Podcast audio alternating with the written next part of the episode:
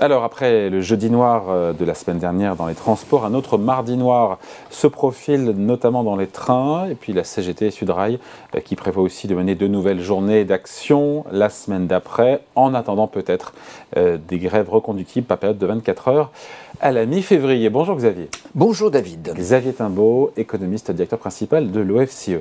La question qu'on se pose et que j'ai envie qu'on se pose aujourd'hui, c'est de savoir quel impact, c'est trop tôt pour le savoir, je le sais, mais quel impact tout ça, euh, tout ce conflit qui se met en place et qui monte en puissance pourrait avoir sur l'activité française Alors, c'est un sujet qui est assez peu étudié, en fait, euh, assez paradoxalement, parce que euh, finalement, il y a quand même une certaine récurrence dans ces, dans ces journées noires et de blocage.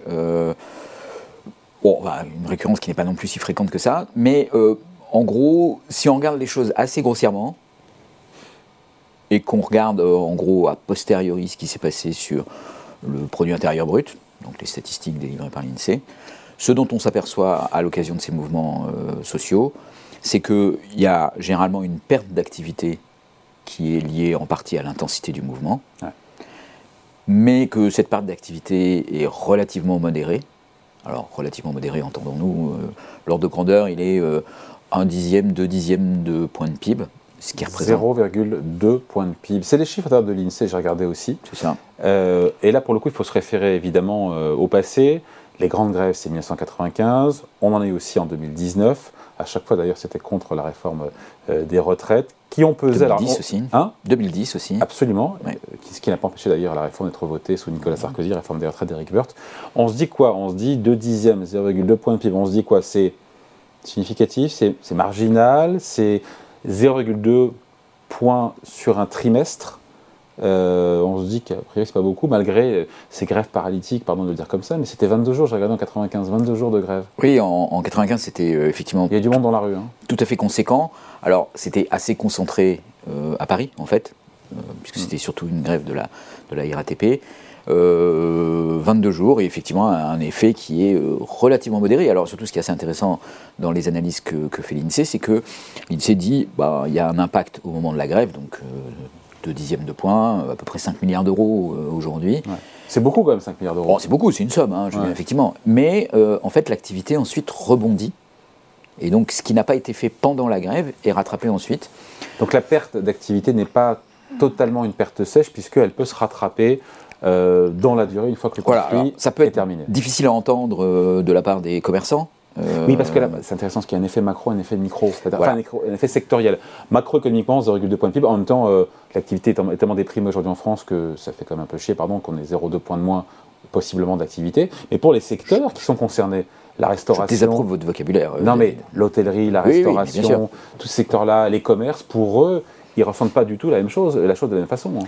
Oui, non, mais ça, c'est effectivement quand c'est un chiffre agrégé, euh, ça ne dit rien de qui va effectivement euh, encaisser la perte euh, et du fait que, bah oui, ça peut être très concentré sur très peu de, commerces ou, d'entreprises qui vont particulièrement être pénalisés par, par ça. Après, voilà, la réalité des chiffres, elle est que bah, si vous bloquez le pays par une grève des carburants et que les gens ont beaucoup de difficultés de circulation, bah, dans les chiffres d'activité euh, économique, finalement, ça a relativement peu d'impact. C'est quand même ce qu'il faut retenir. Et donc le sentiment qu'on peut tous avoir de dire ah ben, le pays est bloqué et donc euh, on doit avoir zéro activité économique. Oui, oui. Mais quand on a déjà zéro de croissance.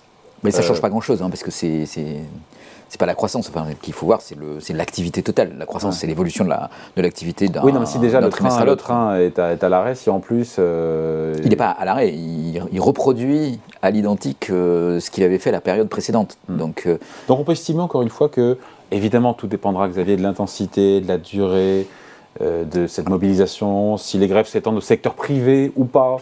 C'est tout ça qui déterminera la ponction que ça aura, parce qu'il y aura quand même ponction, on ne va pas non plus se leurrer la ponction qui aura. Alors, qui après, euh, oui, c'est toujours un peu paradoxal. Il y a, un certain nombre d'études euh, un peu plus sur le fond, sur les effets des grèves, euh, qui concluent généralement en fait que les grèves ont un effet positif sur l'économie. Alors ça peut vous paraître très étrange, mais l'idée, l'explication est que en fait les grèves sont un moyen de purger des conflits et d'arriver à des résolutions Et qu'après, ça repart bien. Et donc après, euh, il y a un effet effectivement euh, plutôt positif sur euh, la productivité dans l'entreprise. Si tant est qu'il y a rattrapage aussi de tout ce qui n'a. Si tant est qu'il y a possibilité de rattrapage, Ouais. alors évidemment, voilà, un commerçant qui voit l'accès à son magasin bloqué, quand on lui dit il y aura rattrapage, il dit non, il n'y aura pas rattrapage, et il a probablement raison. Les, trains qui ne circulent pas, euh, c'est pareil, ils sont en partie rattrapés, mais pas complètement. Alors, il y a, d'autres points aussi qui sont assez intéressants, c'est que, vous voyez, on n'a jamais vraiment regardé ce que ça fait sur le déficit de la SNCF, par exemple. Parce que là, par contre, ça a un coût très élevé. Euh, on estime que chaque journée de grève peut représenter euh, entre, ça dépend un peu des mouvements de grève et des, intensités, mais c'est plusieurs dizaines de millions d'euros par jour de blocage. Et donc, euh, une grève comme celle de, de 95, euh, on, on est entre 250 et 500 millions d'euros de déficit en plus pour la SNCF, Oui. qui se reporte euh, quelque part. Or, ça, c'est pas intégré dans les chiffres Oui, du PIB oui. que regarde l'INSEE, parce que ça, c'est l'activité. Mais de l'autre côté, il y a effectivement ce qui se passe sur les. Alors, on peut imaginer les comptes de la SNCF ou les comptes d'autres euh, entreprises qui sont Mm. directement imputés euh, par, cette, euh, par cette grève. La prévision de croissance du gouvernement sur 2023, c'est toujours ce fameux 1%, Mhm. auquel pas grand monde ne croit. Et en même temps, le début d'année. Non Quand on voit la moyenne des experts, des économistes, des instituts de conjoncture, on est plutôt entre 0,2 et 0,5. Et en même temps, début d'année, avec la baisse des cours Ah oui. euh, du gaz, de l'électricité, des énergies au donne un sens tout petit peu plus de consistance euh, à cette prévision. Voilà. Et en même temps, s'il y a des grèves. euh, Bah, S'il y a des grèves, très honnêtement, enfin, si on en croit la répétition historique, si on a des grèves, on va avoir un effet de 0, moins 0,1, moins 0,2 au premier trimestre euh, de 2023, et puis on rattrapera au deuxième trimestre au troisième trimestre. Et en fait, la prévision sur l'année euh, sera assez peu impactée euh, par, euh, par ce mouvement social. Ouais. Et puis il y a aussi le, évidemment le développement du télétravail qui change la donne par rapport à 2010, par rapport à 1995, Exactement. où, où on se dit que le- ces obligations pourraient être moins pénalisantes puisqu'on peut télétravailler. Donc, euh, En fait, on a même fait un exercice euh, en vraie grandeur avec euh, la crise sanitaire et le Covid, Mm. où là, on a véritablement bloqué complètement le pays. Euh, La grève ultime. euh, La grève ultime, si vous voulez. Mais l'activité a été quand même très fortement réduite pendant les mois de blocage. Mais par contre, on a effectivement développé tout un tas de technologies et de façons de croissance s'est travailler. effondrée de 20%. hein, euh, Oui, oui, donc ça prouve que comme quand on bloque vraiment le pays, on arrive à un résultat. Mais, mais voilà, on a effectivement développé euh, beaucoup le télétravail, euh, des formes d'organisation euh, plus flexibles qui permettent aussi de rattraper et de récupérer. Euh, Peut-être aussi dans les entreprises, des plans un peu plus clairs sur euh, qui a une présence qui est absolument indispensable dans l'entreprise et donc sur lesquels il faut concentrer les moyens pour le faire venir, euh, pour éviter le blocage. Euh, voilà, donc tout ce genre de choses. il faut qu'il vienne dans l'entreprise. Enfin, il est, il ah est- bah il sinon tout s'arrête, oui. Bon, on se dit quoi donc pour clore euh, cette vidéo? On se dit que à cette question qu'on se pose, quel impact des grèves euh, à venir, des mobilisations, dont on ne connaît ni l'intensité euh, ni la durée, sur l'activité économique qui est atone quand même en ce d'année en France, même s'il y a des bonnes nouvelles du côté de l'énergie? Disons qu'à à ceux qui ont un caractère un peu grincheux et qui pourraient euh, se plaindre que ce, blocage, que ce blocage viendrait s'ajouter à tout un tas d'autres choses négatives et que c'est pas responsable de la part des syndicalistes, On peut facilement leur- penser ça, pardon. on peut, on peut penser Bon, ça, voilà. mais on peut leur répondre écoutez, c'est pas le fond du problème en fait. euh, et donc, euh, à moins que le pays ne soit bloqué comme au temps de la grève générale, euh, des grèves générales au XIXe siècle, euh, on n'imagine pas un impact significatif finalement au, bout du compte sur l'année des mouvements sociaux. Ouais. Encore une fois, on pense aussi de manière sectorielle, les transports, le commerce, l'hôtellerie, la restauration, pour ceux qui, et en- euh, à la Oui. fois Mais euh, voyez, la- la- dirigeants, la crise- salariés pour eux, ils, vont, ils vivront bien différemment ce que vous racontez là. hein. Oui, non, mais ça c'est sûr, ça c'est sûr. Et, et la crise des gilets jaunes qui a été très très mal vécue, par exemple, par un certain nombre de commerçants, parce qu'il y avait des blocages effectifs, etc.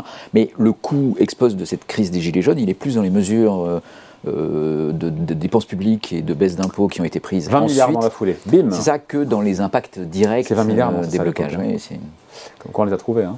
Voilà, Et puis on en trouve encore plus après avec le, le Covid, voilà. et encore après avec la crise énergétique. Et c'est pour ça qu'il faut économiser 10 milliards euh, sur les comptes euh, de retraite. Exactement, et je laissais évidemment faire la blague. Merci beaucoup, point de vue signé Xavier Timbaud pour l'OFCE. Merci Xavier. Merci Salut. David.